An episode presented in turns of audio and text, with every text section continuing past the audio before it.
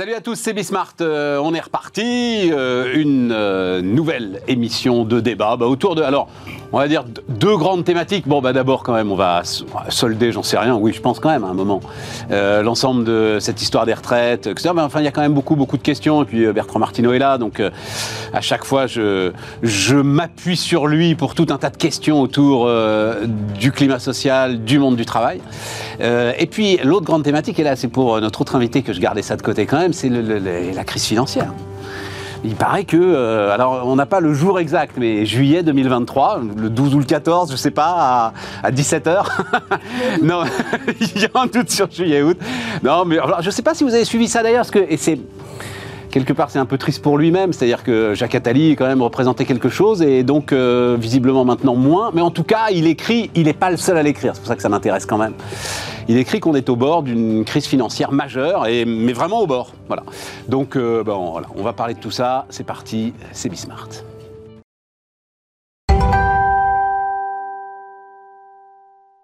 Donc, autour de la table, Bertrand Martineau. Salut euh, Bertrand. Conseiller emploi pour euh, travail euh, social, syndical, pour l'Institut Montaigne. Wilfried Galland. Salut Wilfried.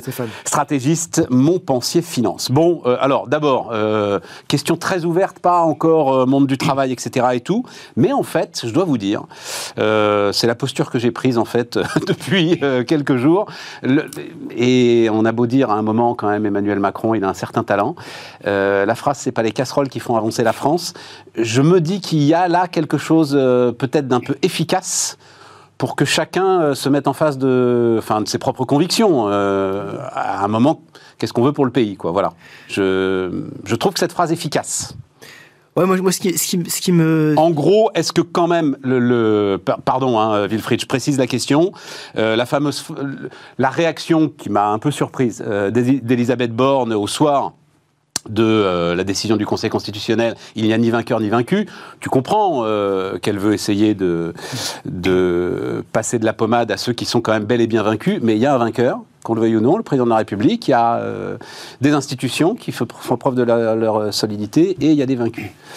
Vas-y, comment tu vois ça? Moi, ce qui, ce qui, me, ce qui me frappe, c'est qu'effectivement, dans, ce, dans cette fin de, de séquence, euh, si on se retourne un peu, on voit, euh, si, on prend une analyse économique, euh, un vocabulaire économique qu'on connaît bien, une grande différence entre moi ce que j'appelle les hard data et les soft data. C'est-à-dire en fait, quand on regarde par exemple les sondages, donc tout ce qui est soft data, on a une opposition très forte hein, à, cette, à cette réforme des retraites et un soutien très fort également à tous les mouvements qui, seraient, qui auraient été susceptibles de revenir en arrière. Euh, et puis, en parallèle, on a des, des données dures euh, de production qui correspondent bah, dans des choix économiques. Vous faites un choix en échange de quelque chose d'autre. C'est-à-dire, en fait, vous êtes prêt à abandonner quelque chose, à payer quelque chose pour avoir quelque chose. C'est ça qui mesure l'intensité et la réalité de votre choix. Et donc, en, l'occurrence, c'est effectivement soit la participation à des mouvements, soit effectivement euh, le fait d'avoir des heures de grève. Et là, dans tout ce mouvement, on a eu une intensité dans les données dures beaucoup plus faible que ce à quoi on aurait pu, s'attendre. Euh, non seulement dans, le, si on compare effectivement au grand mouvement euh, romantisé de 1995, mais même quand on comparait au précédent mouvement sur la réforme des retraites de 2019, on n'avait pas du tout eu ça euh, en termes d'intensité. Et, la phrase que, tu cites montre aussi qu'il faut prendre conscience de ce décalage. C'est-à-dire qu'on a des gens qui sont extrêmement mobilisés, effectivement, et, qui, et qui, le disent et qui l'expriment avec, euh, force et, euh, et, parfois d'ailleurs avec un peu, euh, voilà, un peu trop fort, mais en tout cas qui, le disent très très nettement. Et puis on a tout un ensemble de personnes qui finalement, dans, leur, dans leurs actes, montrent qu'il faut peut-être passer à autre chose. Et peut-être que cette phrase-là est le signal en moins brutal de dire voilà effectivement maintenant euh, quand on regarde euh, ce qui s'est passé, on va aussi s'intéresser à ceux. Mais y compris dans les transports d'ailleurs. Ah bah, bien sûr, mais, évidemment, mais, c'est ça qui est extrêmement fort. C'est-à-dire qu'en 2019, on avait eu euh, des transports totalement bloqués à Paris, en particulier à la RATP. On n'a pas du tout eu ça, mais pas du tout. même dans les grandes journées de manifestation sur cette séquence-là. La SNCF a été finalement peu perturbée par rapport à d'autres séquences, et on a eu droit effectivement à des des images très frappantes de, de, poubelles qui qui s'entassaient dans Paris, mais au bout d'un certain temps, on a eu ce communiqué à la fois frappant et j'allais dire presque émouvant de la CGT disant bah on arrête parce qu'on a tout simplement plus de grévistes on n'a plus assez de grévistes. Mais attention, on va relancer. Donc, ils ont relancé il y a une semaine on voit que bah, se passe rien, en fait. Euh, et donc, on a un vrai décalage entre ce qu'on est prêt à donner pour échanger et, euh, et, et les déclarations. Peut-être que les poubelles ont servi d'exutoire, en fait. Non, mais tu vois, tu avais, avais, quelque part euh, une image, oui, très photogénique. voilà, tu avais quelque part une image de euh, la brutalité, enfin de la réalité de la mobilisation, mm. d'ailleurs énormément reprise par la presse internationale. tout à fait. Et donc, ça suffisait à masquer euh, ce que tu décris. Bertrand, comment tu regardes ça? Alors déjà, sur la question des vainqueurs et des vaincus, moi je crois qu'il y a pratiquement que des vaincus. le seul vainqueur, c'est les institutions. Ce que je disais. Voilà, elles sont solides, elles résistent, chacun a joué son rôle. Et euh, peut-être que si on va vers des crises beaucoup plus graves, parce que là c'est vraiment une mini-crise, hein, si on va vers des crises beaucoup plus graves, on sera peut-être bien content d'avoir les institutions qu'on a. Bon, bref, je ferme la parenthèse. Non, non, non, mais c'est intéressant, Bertrand. Je suis un fanatique de la Constitution de la Ve République. Oui, voilà, c'est ça. Non, non, j'entends partout. Plus ou moins euh, on, en dira un mot, euh, parce que je l'ai lu ce matin là, dans les échos, un point de vue d'un économiste que j'aime beaucoup, qui s'appelle Étienne Vasmer, qui est, mmh. c'est très intéressant, je ne sais pas si tu as eu le temps de le lire, très intéressant, je vous dirai ça. Et c'est vrai qu'on entend partout des idées formidables pour modifier les institutions, comme si elles avaient failli. Mmh. Bah, c'est une, des rares choses, c'est une des rares choses qui ne faillit pas dans ce pays. Bien si je voulais, euh, voilà, on a, bon, euh, la France a beaucoup de, enfin, euh, on a beaucoup de, de, de, handicaps maintenant, mais on a quand même un certain nombre d'atouts. Et parmi ces atouts, il y a notre Constitution. La solidité de l'État de La solidité de nos Je ne dis pas notre système politique, notre système de parti, euh, la valeur des gens et des autres, etc. Mais l'efficacité des institutions et le fait qu'elles permettent de trancher, euh, justement, et c'est pas pour rien que le général de Gaulle euh, les avait faites, il connaissait quand même plutôt bien l'histoire de France et l'état d'esprit politique des, des Français, et il savait très bien qu'il fallait des institutions euh, taillées un petit peu à la spécificité française. Voilà, donc on nous parle de, modèle allemand, de modèle anglais, de modèle... Bon, en fait, non, il y a, chaque modèle, c'est profondément national. Bon. Et cette constitution, et ça se voit, correspond assez bien à l'esprit euh, national qui, à la fois, réclame de l'autorité et en même temps un esprit gaulois, frondeur et euh, limite insurrectionnel. Et donc, c'est probablement de bonnes institutions et ça se, ça se voit à chaque fois. Maintenant, je partage totalement ce qui vient d'être dit. Il y a une différence gigantesque entre l'ampleur de la mobilisation sociale qui est de basse intensité, je suis désolé, euh, par rapport aux trois réformes de retraite précédentes, on est plutôt dans des bases eaux. Par rapport à la loi El qui n'était quand même pas à la Révolution, mais qui a quand même déchaîné une violence extraordinaire. C'est le début des grandes Tout ça pour inverser la hiérarchie des normes sur la durée du temps de travail. C'est pas non plus... Oui, mais là, c'est un peu comme la grève des poubelles, il faut peut-être pas se gourer. C'est-à-dire c'était la première fois que euh, la police se trouvait confrontée à ces fameux black blocs là, qui sont devenus maintenant célèbres partout. Voilà. Bon, donc, euh, il y a une, une, différence entre, euh, effectivement, le niveau de lecture sociale ou le niveau de la mobilisation est très faible, effectivement, euh, par rapport à ce qu'on a vécu. Donc de ce point de vue-là, on pourrait dire bon, allez, c'est la quatrième réforme des retraites. À chaque fois, c'est le même système. Euh, à chaque fois, les gens sont dans la rue, les gens sont pas contents, les Français sont pas contents. À chaque fois, ça passe. Euh, et puis après, hop, on recommence comme avant. Donc ça, c'est une première lecture possible jusqu'à la prochaine, parce qu'il y aura bien entendu une prochaine réforme des retraites. Donc ça, c'est le premier niveau de lecture. Après tout, bon, et puis effectivement, il y a le fait que le, probablement la déconnexion entre le chef de l'État et la population a continué de s'accroître. Bon, il était déjà, le fossé était déjà assez important. Et alors là, on, arrive sur des problèmes de personnes, probablement, et là, les institutions sont incapables de régler un problème de, personnes. Il y a un problème de personnalité. Euh, est-ce qu'il sent le pays Est-ce que, voilà, il y, a, des difficultés comme ça qui vont très au-delà de ce qu'on peut dire. Bertrand, je ne sais pas, c'est quoi le. Pardon, je, on fréquente trop les entreprises. C'est quoi le KPI de la déconnexion? Qu'est-ce qui te permet de mesurer la déconnexion? Bah, Il faut quand même regarder, euh, Wilfried parle bien la différence entre les hard data et, soft data. Il faut aussi regarder les softs quand même. Ben oui, mais enfin, euh, si tu regardes les softs, tu n'avances plus. Ah mais je dis non mais je, je dis pas qu'il faut suivre les softs et obéir aux softs. Je dis juste qu'il faut quand même les regarder aussi. Oui, mais c'est pas la parce popularité du chef de l'État, alors qui n'est pas nouvelle non plus, parce que là aussi, alors il y a un esprit un peu journalistique de très court terme, mais regardons les codes de popularité de Sarkozy au pire moment. Regardons les codes de, de- de popularité de Hollande au pire moment. Regardons les codes de popularité de Chirac au pire moment, par exemple en 2005, quand il a perdu le référendum. Bon, mais c'était absolument catastrophique. Et à chaque fois, on nous faisait le coup du le quinquennat est fini. Alors dans le cas de Chirac, il était fini avant d'avoir commencé en 2002, c'est vrai. Mais les autres, on, euh, on continue à Mais gouverner oui, mais c'est- mal an. euh, oui, mais Bertrand, c'est ça le sujet, c'est-à-dire, non, non, c'est juste pour ton sujet de déconnexion, parce que ça aussi, je l'entends partout, le fameux hors sol, c'est le nouveau point Godwin là de, de tout débat, c'est euh, vous êtes hors sol, etc.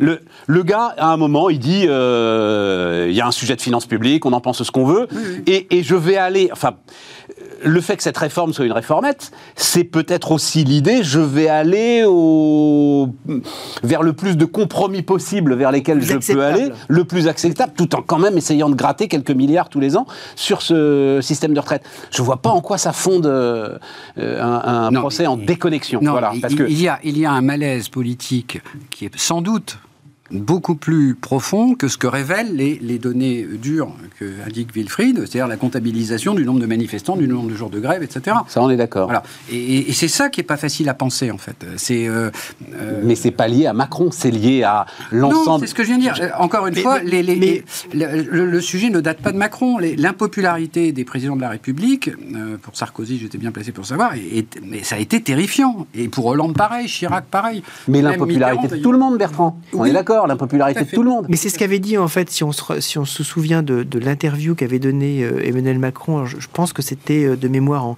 en- en 2018, euh, sur le Charles de Gaulle. Mm. Où en fait, il avait été interrogé justement déjà un- une espèce de premier bilan. On, avait déjà une première crise de gilets jaunes. Et, et, euh, et il disait Mon principal échec, c'est de ne pas avoir réussi, réussi à réconcilier la France et ses élites. Et je pense qu'on est véritablement là-dedans, euh, à chaque fois dans les, dans les, dans les impopularités. C'est-à-dire qu'il y a cette, euh, ce sentiment qui n'a jamais été résolu de il y a eux et nous. Et plus ça va, plus en fait la, société s'horizontalise avec les réseaux, avec euh, un mode de décision très, très, très immédiat, plus ce mode de fonctionnement des institutions qui est très vertical, qui est, euh, et qui est identifié à une certaine, euh, un certain élitisme français, plus, plus, plus c'est enfin, plus qu'est-ce que compliqué. qu'est-ce que t'as, qu'est-ce que t'as de moins vertical comme, euh, comme système de gouvernement à partir du moment Ah non, où t'as, t'as une France en crise Mais profonde complètement. et- Je ne justifie absolument pas ça, mais je pense que c'est, enfin, un sujet qui est récurrent et qu'on voit en, qu'on voit en permanence se, se- se- se dérouler et qui a été accéléré, je pense, par la personnalité, par le, par, par le fait que Emmanuel Macron, c'est le, il, cochait toutes les cases. Le plus jeune, euh, issu, même pas, pas issu d'un parti, euh, qui n'a jamais eu d'échec. Jamais, jamais aucun. Il n'a jamais fait de traversée du désert. Et donc, il cristallise un peu le, le- l'envie. le- voilà, le, Bah oui, super bon élève qui réussit tout. Ouais. Euh, et, quand, et quand il parle, il parle avec un vocabulaire qui est assez châtié, avec une, une, une rhétorique et une dialectique qui est extrêmement précise. Effectivement, il- d'ailleurs, tous ses adversaires se reconnaissent qu'il il est quand même loin d'être idiot. Et, tout ça, bah, effectivement, c'est un point de un point de cristallisation d'énormément de choses. Mais c'est très difficile à, à- à résoudre. hein. Moi, je, je suis très heureux de ne pas être dans cette place-là. hein. Bertrand, tu voulais ajouter que- quelque chose euh, là-dessus? Non, non je, je- je dis juste que quand j'entends euh, le quinquennat est fini, ça me fait penser aux 3-4 présidents de la Alors c'est une République question que je voulais te poser, oui, ça. Oui, oui, oui. Encore une fois, Jacques mais Chirac, en 2005, quand il a perdu le référendum, euh, bon, il était dans une situation absolument invraisemblable. D'ailleurs, dans la logique de nos institutions de la Ve République, pas la Constitution, pas la lettre, mais la logique, il aurait dû démissionner. Ça, c'est un autre sujet. Euh, ça, il n'y a aucun doute là-dessus. Mais euh, C'est lequel déjà Je dois dire, je suis perdu. 2005 euh, Sur la, la La Constitution Constitution européenne. européenne. D'accord. C'est pas Maastricht, c'est celui d'après. Non, juste avant le traité de Lisbonne. D'accord. Voilà, exactement. Alors, donc, euh, donc voilà, euh, à chaque fois, on nous fait le coup du président dont le quinquennat est terminé, il pourra plus réformer. pourra En l'occurrence, comme tu l'as dit très justement, pour Chirac, il l'était dès le début euh, de toute façon. Oui. C'est peut-être pour ça aussi, on l'a tellement dit pour Macron, que c'est peut-être pour ça qu'il a tenu absolument à taper du poing sur la table et à dire euh, non, je vais avancer. Euh, C'était quoi tes autres références? Hollande, euh, ben, oui, il y a eu El Khomri et derrière, qu'est-ce qu'il y a eu derrière El Khomri? Pas grand-chose. Non, mais même avant, enfin, il a, on a l'impression que le, le- voilà, et, et pourtant, et, et ça ne porte pas forcément, c'est pas forcément une opinion positive que j'ai de, leur action. Enfin, ils ont continué à faire des choses. Enfin, l'État ne s'est pas arrêté. Non, l'État s'est pas arrêté, mais euh, regarde, donc rentrons sur le. Ah oui, j'avais, donc sur son allocution là et sur euh, ce qu'il met en avant. Hein, euh, euh, allocution ChatGPT avait dit, j'avais raté ça, mais Sophie Binet dit, c'était tellement ça. Allocution ChatGPT, c'était tellement le recensement de tout ce qui avait pu cadré, être dit. euh, voilà, c'est ça, cadré. Améliorer les revenus des salariés, faire progresser les carrières, mieux partager les richesses, trouver des solutions à l'usure professionnelle. Euh, Bertrand, c'est des mots vides de sens. Alors, tu, Oui, toi, tu des, dois- c'est des mots valises. C'est des mots valises, il n'y a rien dedans. derrière, Derrière, euh, il y a des, un certain nombre de choses techniques. Par exemple, France Travail. Alors, vas-y, raconte-moi France derrière. Travail. Bon, c'est très technique. Non, c'est pas très technique, c'est mobilisation Oui, alors par, par bassin d'emploi. En gros, c'est euh, l'amélioration de la synergie entre euh, les différentes composantes du service public de l'emploi. Voilà, une fois qu'on a dit ça, euh, voilà, Non, c'est un levier efficace ou c'est finalement euh, faire refaire Pôle emploi? Hein, euh, fusion, euh, on l'a oublié, euh, Unédic et. euh, Non, c'est. Comment ça s'appelait, mon Dieu Les ASIDIC Et les, les- L'UNEDIC, les acidiques. ACDIC, ouais, voilà, et NPE, oui, c'est ça. et, et ANPE, voilà, c'est que je ouais, cherchais. ouais, Oui, d'accord. oui. Euh, donc, est-ce que c'est quelque chose euh, d'aussi efficace ou, ou- donc, c'est-à-dire euh, qui change pas grand-chose fondamentalement à la Ah, donne Si, quand même, euh, la, la fusion a quand même simplifié énormément de, de choses, à la fois pour le, le chômeur, puis en termes de, en termes de force de frappe globale de- du, du système, en termes de mobilisation du nombre de conseillers, ça a quand même, ça a permis de dégager quand même des forces supplémentaires pour accompagner les salariés, quand même, pas D'accord. les chômeurs. Non, non, globalement, ça a été une. Et France Travail, c'est une étape supplémentaire alors? Oui, alors beaucoup moins, beaucoup moins importante, probablement, enfin, qui aura beaucoup moins de- d'effets. Et puis surtout, on reste toujours dans le jeu du service public de l'emploi, c'est-à-dire qu'on ne, ne va toujours pas chercher des opérateurs privés qui participeraient au service public de l'emploi. On reste entre euh, Pôle emploi, les missions locales, euh, les cap emploi, etc. Ça sort pas du, du petit, univers euh, service public de l'emploi au sens euh, restreint, en fait. Les opérateurs privés, ce seraient qui les opérateurs privés? Des entreprises, des entreprises de travail temporaire le font très bien. Toutes les boîtes d'outplacement pourraient s'oc- s'occuper de chômeurs. Ouais, Voilà, c'est ça. Tous ceux qui, tous ceux qui s'occupent des cadres, tous ceux qui s'occupent des Alors, cadres, en D'abord, fait, tous ceux qui s'occupent. Non, et tous ceux qui s'occupent des plans sociaux aussi. Ouais, c'est ça. Donc les euh, Randstad, Alixio, euh, etc. Enfin, l'ensemble de font de l'outplacement, voilà. Ouais. Ensuite, il peut y avoir, il pourrait y avoir des, des protocoles, des critères de qualité, etc. Mais il faudrait mobiliser ces gens-là qui ont un maillage territorial extraordinaire et puis qui connaissent les entreprises, j'ose dire, même peut-être mieux que les conseillers de Pôle Emploi. Ouais. C'est pas une insulte de, dire ça. Voilà. Donc, euh, je pense qu'il, voilà, on reste, on reste petit bras sur le. Ben oui, mais c'est pour ça. Mais oui, mais c'est c'est- c'est ce qui va dans le sens du quinquennat fini. C'est-à-dire, tu regardes donc dans ta loi travail, tu as France Travail, ok?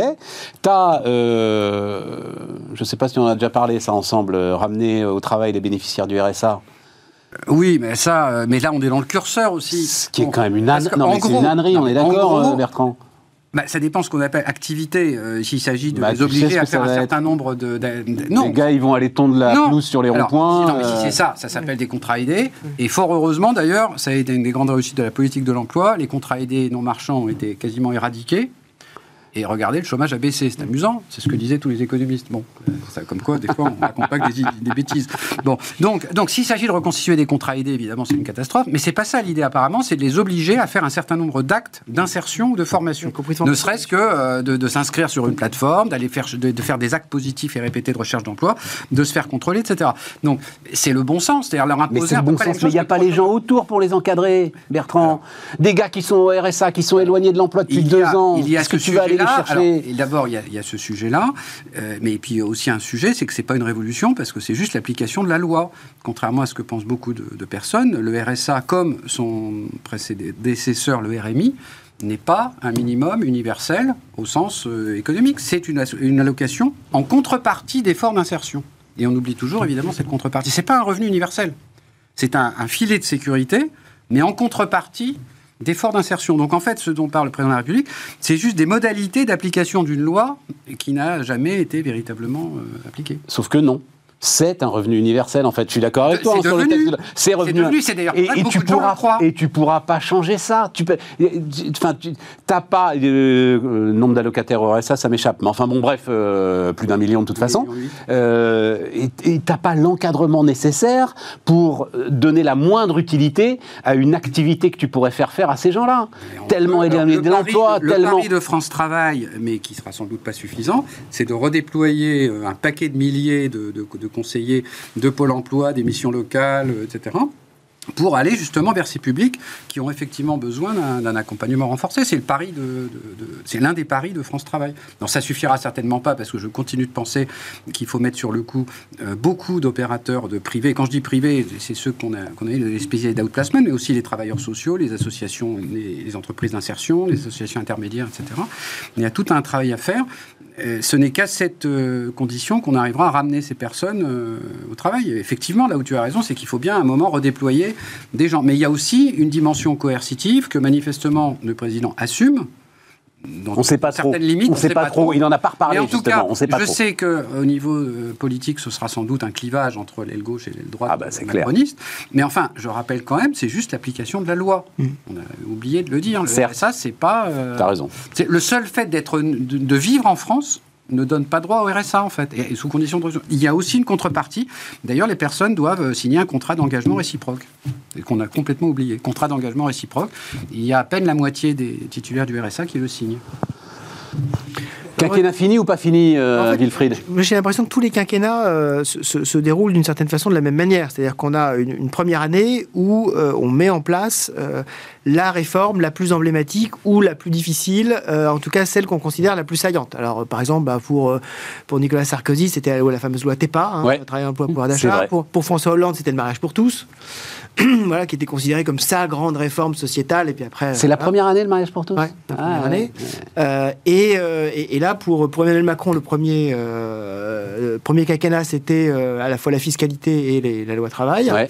Et puis là, c'est la réforme des retraites. Donc on a voilà, cette première, première année. La- la- ensuite, on a trois ans où soit on gère On effectivement. peut quand même convenir. Non, c'est drôlement bien tes exemples parce qu'on peut quand même convenir de ce que l'actuelle réforme des retraites est quand même bien inférieure en termes d'ambition Ah bah, euh, à la loi travail, à la loi TEPA et au mariage oui. pour tous. Bien on sûr. est bien d'accord. hein, Alors, ouais, 65 voilà. ans, ça aurait été euh, voilà, Ouais, ce qu'il ouais, avait annoncé ouais. pendant, la, Ouais. pendant la campagne. Et d'ailleurs, qu'il lui avait coûté des points hein, dans les sondages, on l'oublie, hein, mais Mm. euh, ça, lui avait coûté des points. Ensuite, on a une, une grande phase où, effectivement, on gère euh, soit les bêtises qu'on a faites la première année, donc François Hollande, par exemple, c'est bon, voilà, euh, 75%. Ras-le-bol fiscal, voilà, ras-le-bol fiscal, faut peut-être gérer.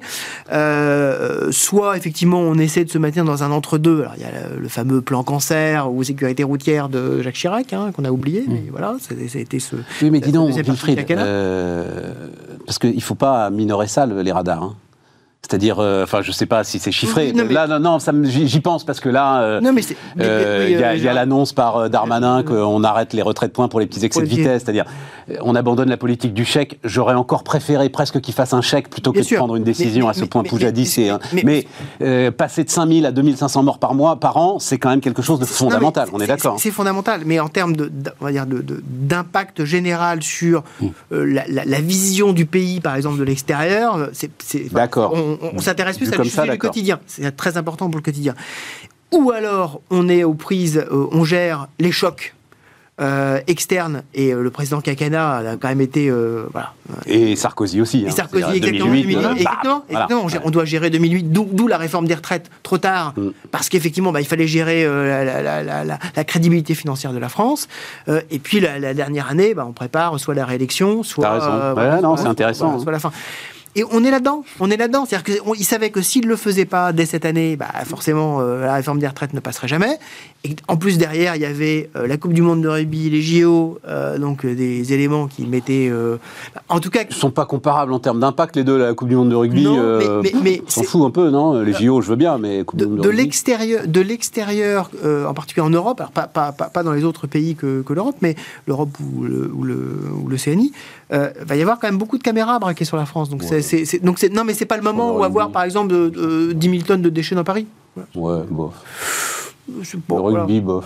Bon. C'est un peu comme le hand, quoi. T'as quand même 10 pays qui y jouent, quoi. Euh, ah hein. non, c'est plus, c'est plus, ça, ça devient beaucoup plus important que ça maintenant. Ça Il va venir d'ailleurs Jacques Rivoal euh, qui euh, organise donc, tout ouais, ça. donc là, on, est, on est dans ce. Ancien voilà. patron du secteur automobile d'ailleurs, hein, c'est marrant. hein, euh, Il y a quelque chose d'industriel quand même dans l'organisation du Monde. exactement. Ouais. Et donc, on est, je pense qu'on est dans ce rythme-là avec, euh, avec euh, l'humilité nécessaire pour dire il se passe toujours des choses dans les, euh, dans les 4 ans à venir. Et, euh, Bah, et- tu nous et démontres que pas trop en fait, euh, Wilfried. Bah, tu nous démontres que derrière si on, gère le truc. Si choc externe. choc externe. Si choc. Non, juste euh, rendre hommage quand même parce que euh, à François Hollande sur euh, rapport gallois euh, 2013 et ce qui est ma nouvelle marotte, Mhm. c'est le plan fibre. C'est vrai. Euh, Tu dis ah, tu.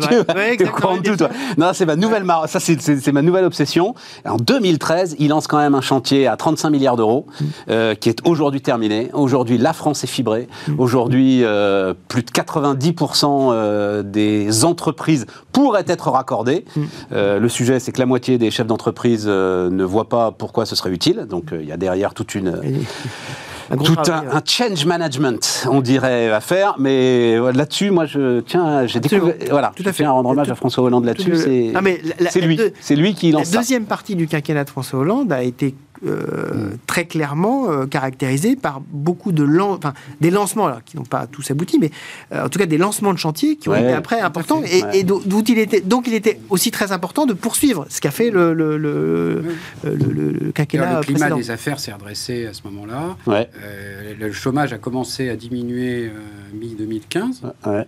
Euh, enfin voilà, euh, bon, il y a eu la loi El Khomri euh, du travail en 2016. La désindustrialisation alors a ralenti. Alors même, que, euh, alors même que François Hollande était au plus bas dans les sondages et euh, on pouvait considérer que c'était un canard boiteux au sens où il, il était empêché en fait. Mais il s'est quand même passé des choses. Mais absolument. Non, non, c'est peut jamais. euh, Oui, voilà. oui, t'as Maintenant- raison. Ça, donne. Ce qui est vrai, c'est que le temps politique s'est s'est accéléré. Le fait qu'un président ne puisse pas se représenter euh, une deuxième fois, euh, évidemment, ça en fait un canard boiteux assez rapidement. Donc c'est quand même un changement, Ouais, une innovation absolument. dans la Constitution. Le, le quinqu- la- ramener le septennat au euh, quinquennat euh, bah, accélère aussi le temps parce que le président de la République est de facto chef de la majorité, ce qui n'était pas l'esprit de la Constitution initiale.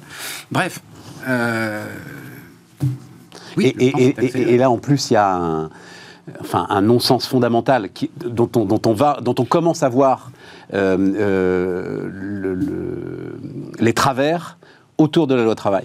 C'est-à-dire, si tu, si tu considères, à la limite, ok, tu fais, tu, te rapproches d'un régime présidentiel et tu considères que le président est le chef de la majorité. Mais à ce moment-là, c'est pas possible de lui donner un mandat non renouvelable. Il peut pas être chef de la majorité s'il n'a pas un mandat renouvelable. C'est impossible. Et donc, Il y a des incohérences. euh, il y a des profondes, incohérences euh, profondes, sauf que là, ce qui est en train de se passer, moi, ce que je lis, ce que je vois à droite à gauche, c'est sur cette fameuse loi sur le partage de la valeur.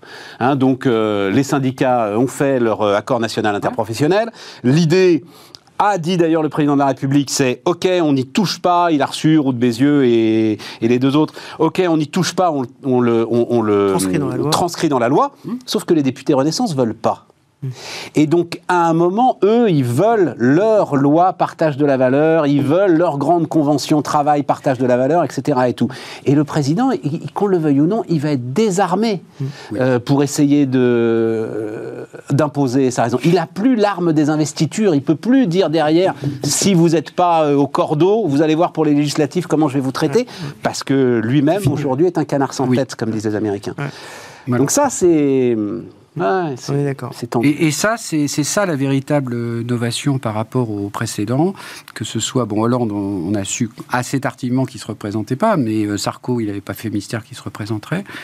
Euh, et donc, euh, c'est la première fois qu'on a un président euh, euh, en exercice euh, qui, euh, qui est dans, au cours de son second mandat et qui ne peut pas euh, se représenter. Donc, Bien c'est sûr. une situation un peu inédite. quand Bien sûr, mais il faut, il faut regarder ce qui se passe aux États-Unis, puisque c'est le seul comparable, Oui. et c'est la paralysie C'est totale. le, bah, le lame duck. Voilà, Oui. exactement. Ouais, exactement. exactement. Donc là, il y a un risque, effectivement. Euh, on marque une pause, euh, chers amis, on se retrouve dans un instant.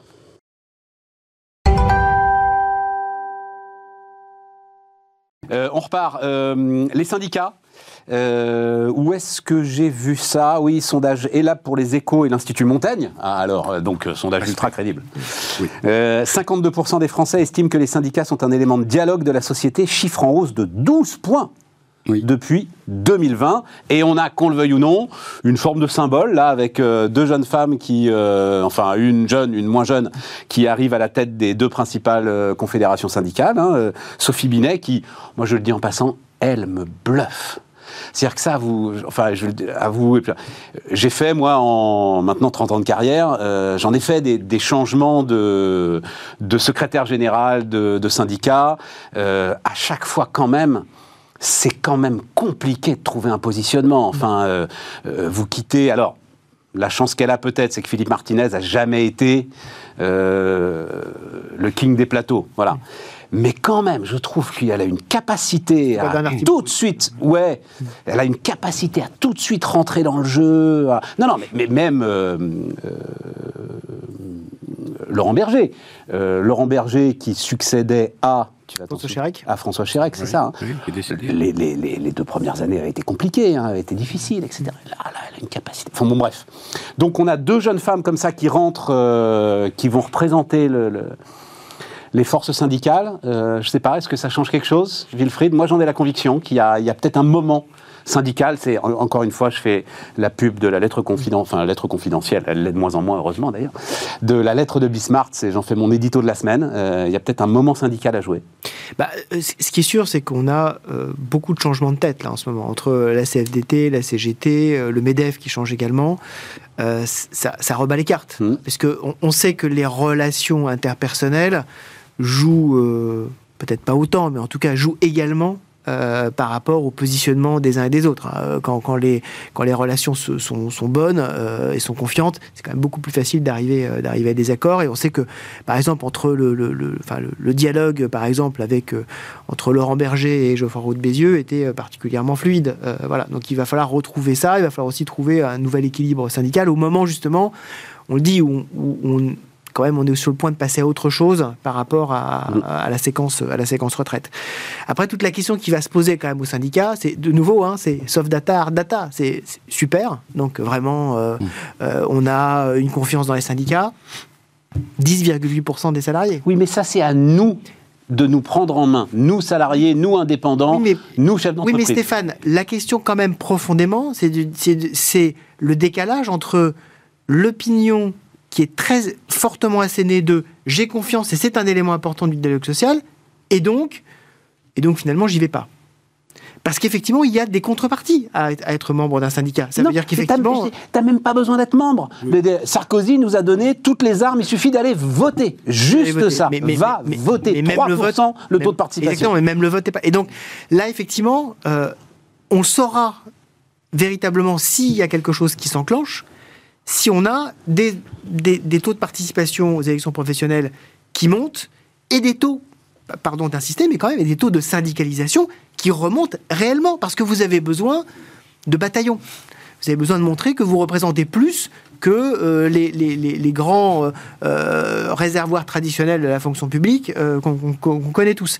Si c'est pas le cas, ça va être quand même très compliqué au moment justement où il y a tous les dialogues qui, qui s'enclenchent sur euh, les différentes sortes de légitimité sociale, démocratique, à un moment que vous représentez 10% des salariés, dont beaucoup moins que ça dans les grandes entreprises et surtout les petites entreprises privées, votre légitimité elle est quand même relativement faible pour parler à un moment. Donc il, va falloir enclencher les, hard data par rapport au soft. Oui, alors moi je ne mets pas autant d'accent sur le, le, nombre d'adhérents. C'est-à-dire, bon, c'est un élément de puissance parmi suis d'accord. Mais comme les partis politiques finalement. et, je relativise aussi surtout dans le contexte actuel où euh, il n'y a pas beaucoup de grains à moudre pour euh, le niveau interprofessionnel. Qu'est-ce que vous pouvez négocier sur les salaires au niveau interprofessionnel aujourd'hui mm.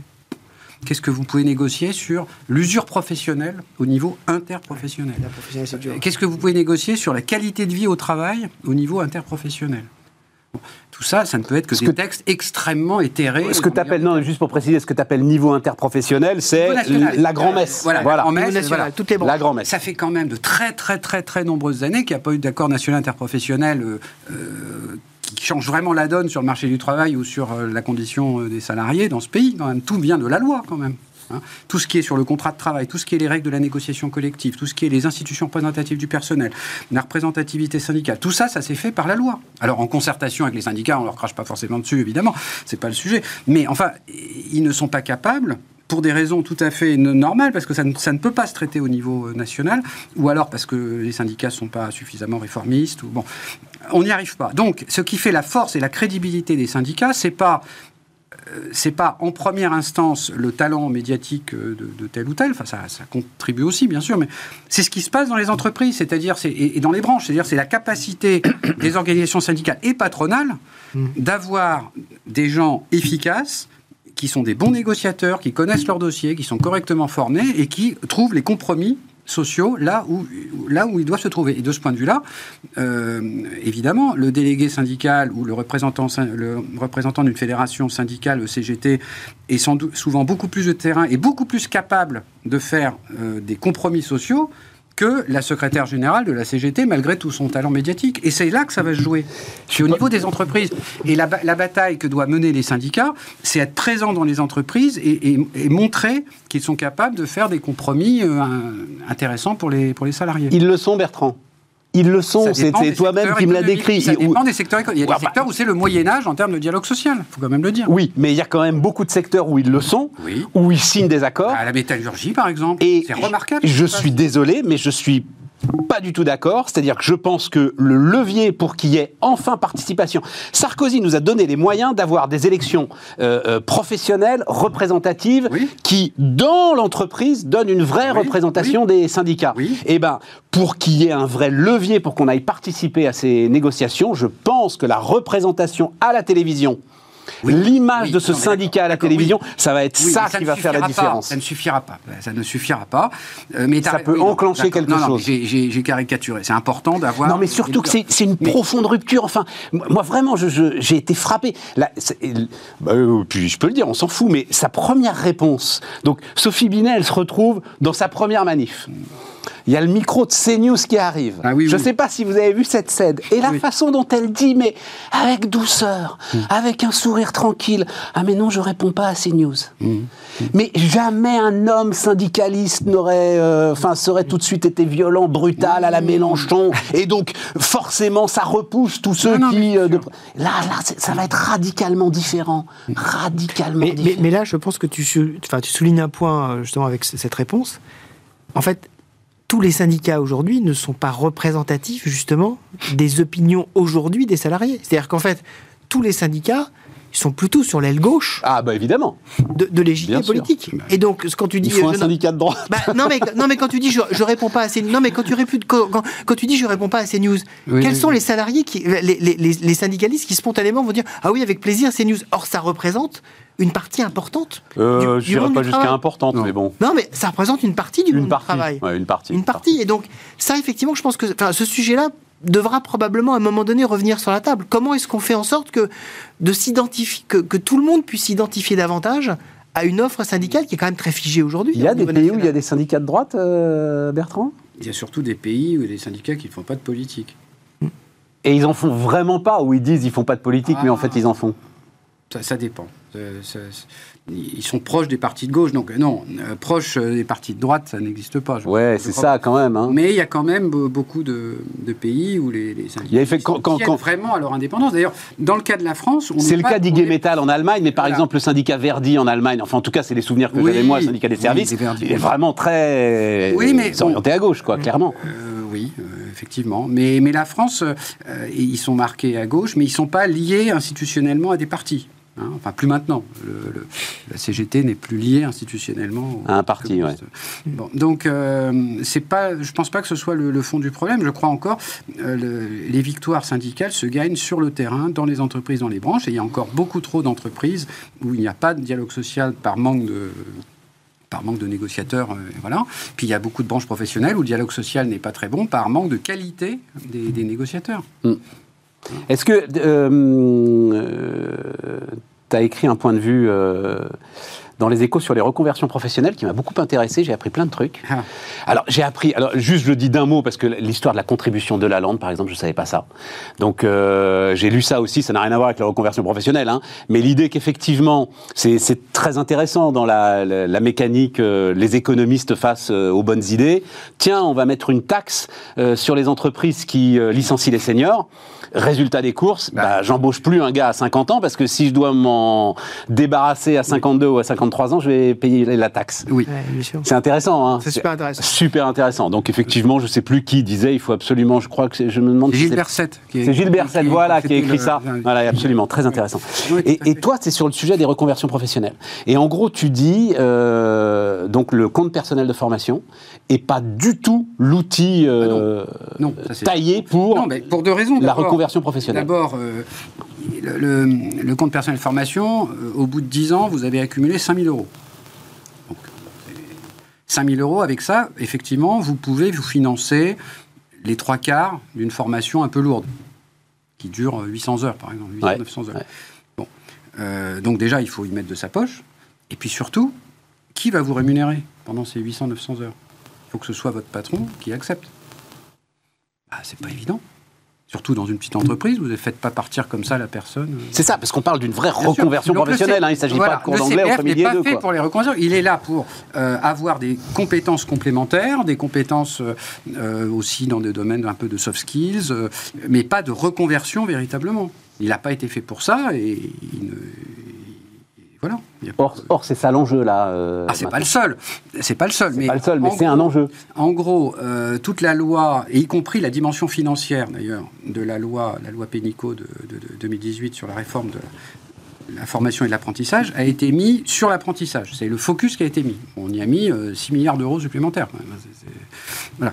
Donc, euh, le paquet a été mis là-dessus. Et on a euh, squeezé financièrement et en termes juridiques, on a squeezé en fait les rares dispositifs qui permettaient de faire des reconversions. Alors c'est l'ancien CIF, le, compte individu- le congé individuel de formation, qui a changé de nom au passage, et, et dont, le, dont le volume a été diminué par deux. Donc aujourd'hui, vous avez euh, 18 000 personnes par an à peu près qui se reconvertissent via ce, ce dispositif, donc ça devient quasiment confidentiel. Ouais. Alors dans le même temps, vous avez une véritable appétence des salariés pour changer de métier ou d'activité ou de secteur d'activité, et puis d'autre part, vous avez des entreprises qui euh, manifestement ont besoin de reconversion de main-d'œuvre d'un secteur à un autre. Donc tout plaide, à la fois la dimension économique, mais la demande sociale en quelque sorte, tout plaide pour qu'on accélère, qu'on facilite ces, ces- ces reconversions. Alors il y a des outils pour faire ça, je ne vais pas peut-être détailler, mais il y a des outils pour ça. Et on pourrait, euh, le gouvernement serait bien inspiré dans sa loi, euh, la loi qui prépare, Ouais. euh, de, euh, de faciliter ces. ces- Tu dis il faut que ça parte de l'entreprise et pas du salarié. Ah fait. oui, alors ça c'est un, un Ah ben ça, j'ai important. trouvé ça super Voilà. intéressant. Parce que jusqu'à présent, les, les rares dispositifs de reconversion qui existent, c'est euh, vous allez, vous devenez stagiaire de la formation professionnelle pendant un mois, euh, vous démissionnez ou vous, vous suspendez votre contrat de travail, puis ensuite, bah euh, voilà, vous cherchez du travail.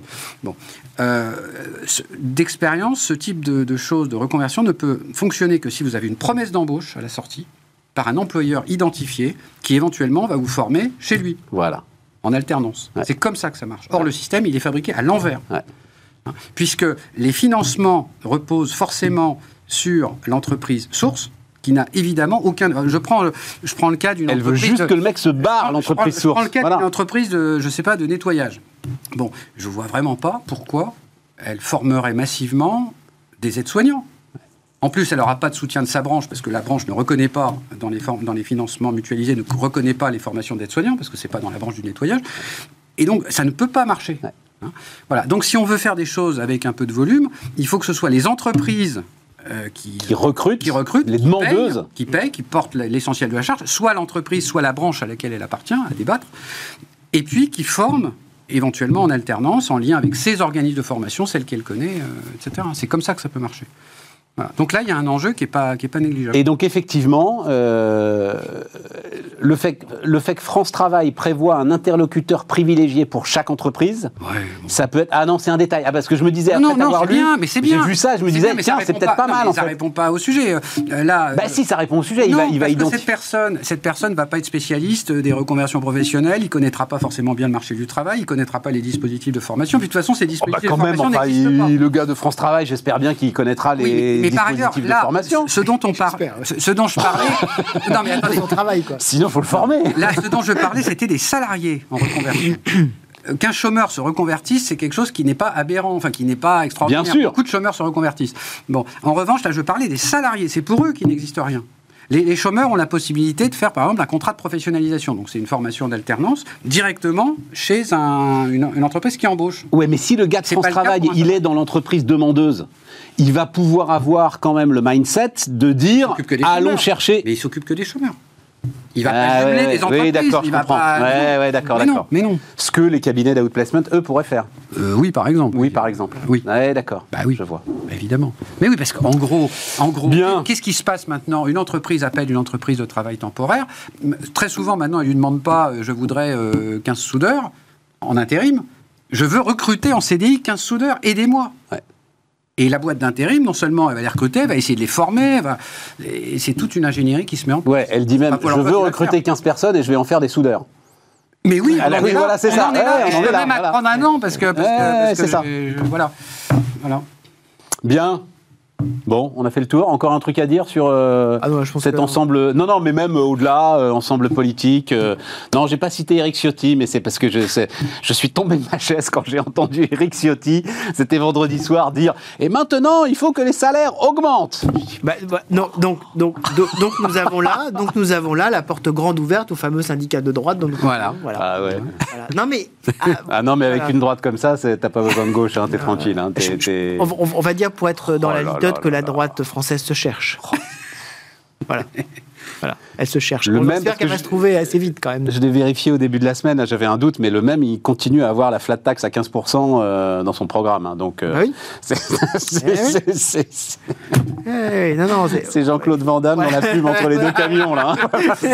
Ouais. Mais, Et c'est une situation désagréable. mais, mais c'est vrai que quand on imagine Eric Ciotti, après, on a des choses en tête. et voilà. Donc il faut.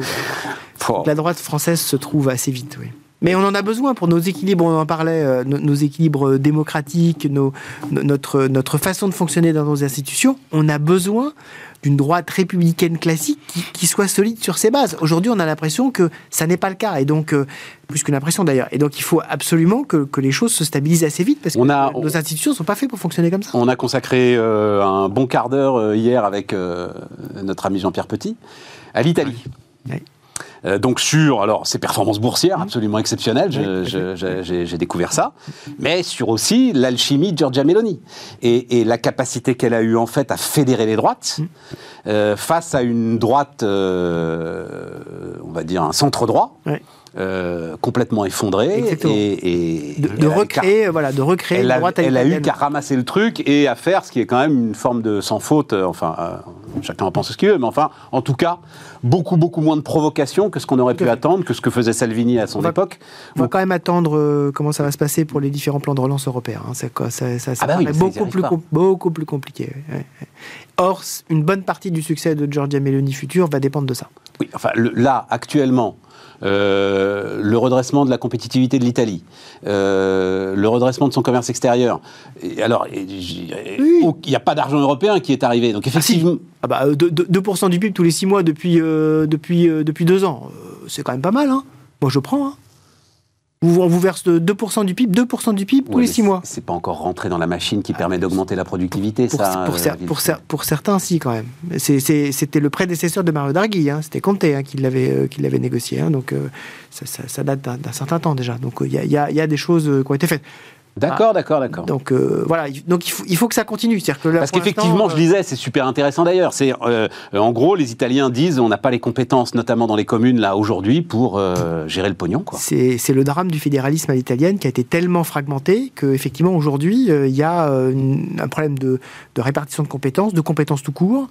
Euh, comment est-ce que je fais pour justement euh, tout simplement densifier et améliorer les infrastructures dont j'ai besoin Et Effectivement, il va falloir le faire assez rapidement parce que là on, on a eu euh, on a eu les, les- les fruits rapides et mûrs euh, de, de programmes qui ont été mis en place, et à juste titre, et très bien, et Giorgia Meloni en profite, et c'est- remarquable.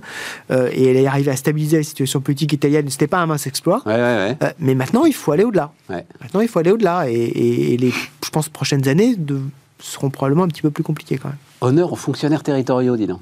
Ouais, ouais, ouais, Si j'avais cru qu'on en serait là, c'est. Mais ouais, nécessité des fonctionnaires territoriaux. absolument. Bon alors, donc, Ah oui, juste un petit mot, parce que c'est euh, euh, Thomas Blard qui vient nous voir régulièrement, qui m'a envoyé cette petite image. Je pense pas que ça appelle de commentaires. Enfin, vous me direz ce que. Mais c'est, on est au bout de notre désastre spatial. Euh, Donc, euh, c'est le, le, le- la publication Politico qui euh, sort cette info. Euh, la Commission européenne va se tourner vers, vers SpaceX pour finir de lancer le programme de satellite Galileo, qui était quand même une de nos sacrées fiertés, une, qui doit être une fierté d'ailleurs hein, euh, euh, européenne, euh, devant donc la paralysie quasi totale du système euh, Ariane. Et donc, euh, le premier lancement de SpaceX, c'est février 2006, et la première, pour une première mise en orbite en 2009, 30 ans après Ariane 1. Et, et voilà, je trouve qu'il y avait là, euh, qu'on le veuille ou non, une, une image Une de... espèce de symbole. Ouais, voilà. De ce qu'à un moment, quelque part dans les années 80, euh, l'Europe s'est arrêtée. Quoi. Euh, Honneur aux fonctionnaires territoriaux et honneur aux ingénieurs euh, qui essaient de travailler ensemble. ouais, honneur aux ingénieurs. Non, mais la façon dont on s'est peut-être endormi, reposé sur nos acquis. Enfin bon, j'en sais rien. Voilà, je sais pas si. Bah, dans, dans un, dans un domaine où tout le monde, que tout le monde considérait comme étant euh, totalement inabordable pour les entreprises privées, et puis c'est avéré que avec un peu d'innovation, c'est beaucoup plus faisable que ce qu'on pensait. C'est-à-dire que SpaceX a régénéré la NASA. Mais impressionnant. Ouais, non, mais voilà. c'était impressionnant. Et, et ce que, ce que euh, notre euh, ensemble européen a été totalement incapable de faire? Exactement. Nous, on est resté dans nos structures. Bertrand, non, rien sur euh, Elon Musk, tout ça, machin. euh, non, ça t'inspire pas plus que Euh, ça. si, si, mais ça m'inspire plutôt du- de l'inquiétude. Enfin, Ça t'inspire de l'inquiétude? Pourquoi de l'inquiétude? De la, la situation, de l'avenir de l'industrie européenne Ah oui, d'accord. Ah oui, non, je pensais que c'était Elon Musk. euh. entre le- l'automobile chinois et puis le spatial américain. Tu crois pas qu'avec l'automobile chinoise, on nous fait le coup qu'on nous a fait il y a 35 ans avec, Avec l'automobile l'automobile japonaise, Ouais. J'ai été regardé, hein, c'est les mêmes phrases. Ouais, mêmes, sans doute, ouais. Bon, on verra. Tu changes de technologie aussi, donc. euh, Tu changes de technologie. La crise financière. Ah, Donc, Jacques Attali attend une, grande, une, une crise de grande ampleur dès cet été, probablement. Et si elle est reportée, parce que c'est toujours, j'ai une chance sur deux, hein, comme pour la disparition de l'euro, elle, ne- elle n'en sera. Le même Jacques Attali, je le rappelle, hein, avait dit il y a une chance sur deux pour que l'euro disparaisse. Avec des engagements comme ça, vous êtes tranquille. Donc, euh, si elle est reportée, elle n'en sera euh, plus tard que plus sévère. Bon, le directeur général de la Banque des règlements internationaux, quand même, qui est lui moins, moins sur la Lune, dit un peu la même chose, euh, date précisant moins. Euh, sur les, en fait, c'est les effets potentiellement dévastateurs du couple endettement-inflation. Et puis ce matin, dans les, dans les échos, Nouriel Roubini, alors un prophète en son temps de la crise de 2008, dit qu'en gros, les banques sont insolvables. Les banques américaines sont insolvables. Ah, Noël Roubini, c'est, euh, ça, fait, ça, fait, ça fait depuis 2008 qu'il essaie de, de- de prédire la nouvelle crise financière. Et, Et un jour, il aura raison. Et, un jour, il aura raison. Un jour, il aura raison. Bon, une fois qu'on a souri, Ouais. est-ce que quand même... euh, Il y a un vrai sujet, ouais. Il y a un vrai... Voilà, Non, il y a un vrai sujet. Ouais, sujet. il y a un vrai Le- sujet. Non, non, il y a un vrai sujet. En fait, le, le- on, a, on, a, on a la conjonction de trois facteurs qui créent, euh, euh, je pense, un- une situation de risque euh, important. Euh, un endettement euh, très puissant euh, depuis 2008, euh, où on a fait exploser euh, les, les taux de dette à la fois des États, des entreprises, pas tellement des ménages, mais des États et des entreprises. Une remontée euh, extraordinairement rapide des taux d'intérêt, euh, la plus rapide depuis 40 ans et une situation politique américaine qui fait qu'on ne peut pas exclure aujourd'hui, euh, à horizon euh, peut-être euh, juin, un défaut de paiement américain, compte tenu de l'hystérisation de la vie politique américaine et du fait que les républicains ont dans leur fantasme absolu la possibilité de créer un Biden's default pour montrer que véritablement c'est Joe Biden qui, qui est à l'origine de tous les problèmes. Euh, C'est plus grave que les coups précédents. c'est beaucoup plus grave que les coups précédents parce que euh, la dernière fois qu'on avait cette- ce type de configuration euh, avec un- un- un- une chambre des représentants euh, à, à droite pilotée par quelqu'un de très de très vocal qui était Newt Greenwich à l'époque et, et un président et un président de gauche Obama. On est passé à 48 heures euh, du, euh, du défaut de paiement américain. Ça s'est joué à, ça s'est joué à 48 heures près. Euh, Mais, mais c'est énorme, 48 heures. euh, mais, mais, mais, mais compte tenu en fait de Même de- si tu passes à 5 minutes, je continuerai pas à y croire. Mais tu compte tenu de la polarisation aujourd'hui de, les- de, de, de, de la politique américaine, du fait qu'au sein du, du, euh, du Congrès américain, au sein de la Chambre des représentants, une Marjorie Taylor Greene qui a quand même euh, qui a quand même posé pour sa photo de campagne à l'arrière d'un pick-up avec un AR-15 en train de tirer sur une cible où on sentait qu'il y avait quand même plutôt des... des, des, des, des euh, Ils n'étaient pas forcément blancs, c'est ça que tu veux dire, au milieu de la cible, les gars ouais. Exactement. Est considéré aujourd'hui comme étant le barycentre je dis, bien le barycentre de, de, du, du, euh, du, Parti républicain. Comment elle s'appelle? Marjorie, Taylor, Greene. Marjorie Taylor Greene. Son compte Twitter, ça doit être un poème à celle-là, il faut aller voir. Voilà, c'est exceptionnel. et elle est considérée comme effectivement aujourd'hui un peu un, un barycentre du camp républicain. Pas, pas, pas, pas, un facteur de stabilisation, mais presque. Hein. Euh, et, et, et, donc, ça, ça, donne quand même une idée de là où on est arrivé en termes euh, euh, oui, de, polarisation tellement extrême, du fait que vous avez par exemple, quand vous, quand vous regardez le site d'un institut qui s'appelle Pure Research, hein, qui, qui, fait énormément d'enquêtes justement. Voilà. vous avez aujourd'hui 40% des Américains situés dans un camp ou dans l'autre qui considèrent que l'autre camp, c'est plus des ennemis que des adversaires. 40%, c'est beaucoup, hein. Euh, c'est beaucoup. Et, or, toutes les institutions, on en parlait sur la, partie institution française, toutes les institutions américaines ont été conçues pour fonctionner sur l'esprit le, du, bipartisanisme.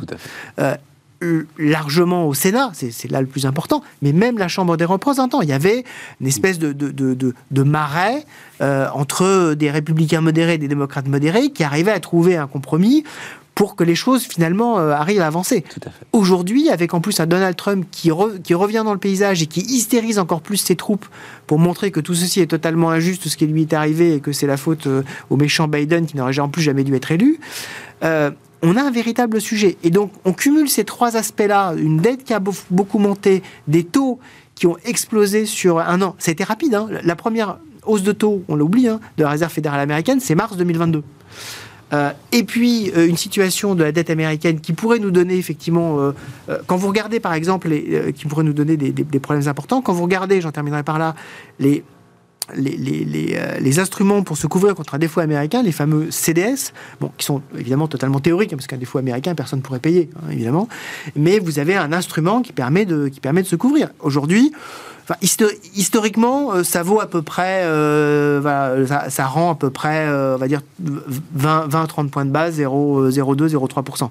Là, à un an, vous êtes déjà à 100 points de base quasiment cest dire que, bon, il y a. Voilà, c'est. Euh, je regardais hier, euh, ça commence à se tendre un peu. Le CDS sur le défaut américain, c'est un rendement d'un pour cent par an aujourd'hui. Ah, voilà, c'est en fait. Autour, quoi, oui, c'est pas, aussi simple que ça. C'est pas un produit. Euh, c'est pas mais, oui, mais, mais, en fait, si, voilà, si, quand, quand, vous comparez le prix, effectivement, vous êtes en train de le, vous êtes en train de le faire, ça, ça, ça commence à valoir un peu cher.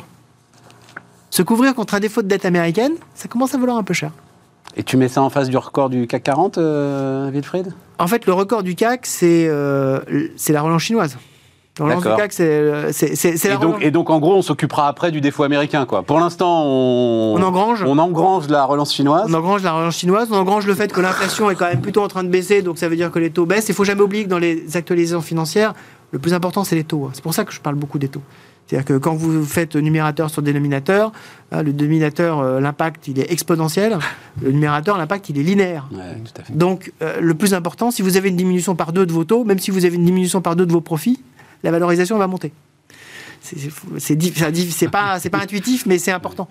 Euh, et donc, tout, tout, tient aux taux. Et donc, les taux, les taux américains en particulier, et la vision de la dette américaine, ça va bien nous occuper dans les prochaines semaines. Ce qui nous fera une belle conclusion. Euh, quand je me regarde, je me désole. Quand je me compare, quand même, peut-être. Je me console quand même pas mal. peut-être que je Finalement, le paysage politique français est totalement apaisé. bah, écoute, mon vieux. Ah non, mais oui. Marjorie, redonne-moi son nom. Taylor Green. Marjorie Taylor Green. Je la recommande. On va aller voir ça. Euh, merci à tous de, de nous avoir suivis. Euh, demain, Aurélie Planex, évidemment, avec ses invités. Ensuite, on va partir sur une série de rediffusions, mais vous allez voir, c'est passionnant. Et puis, euh, on se retrouve début mai pour revenir en direct et pour continuer nos débats. Bonne soirée à vous.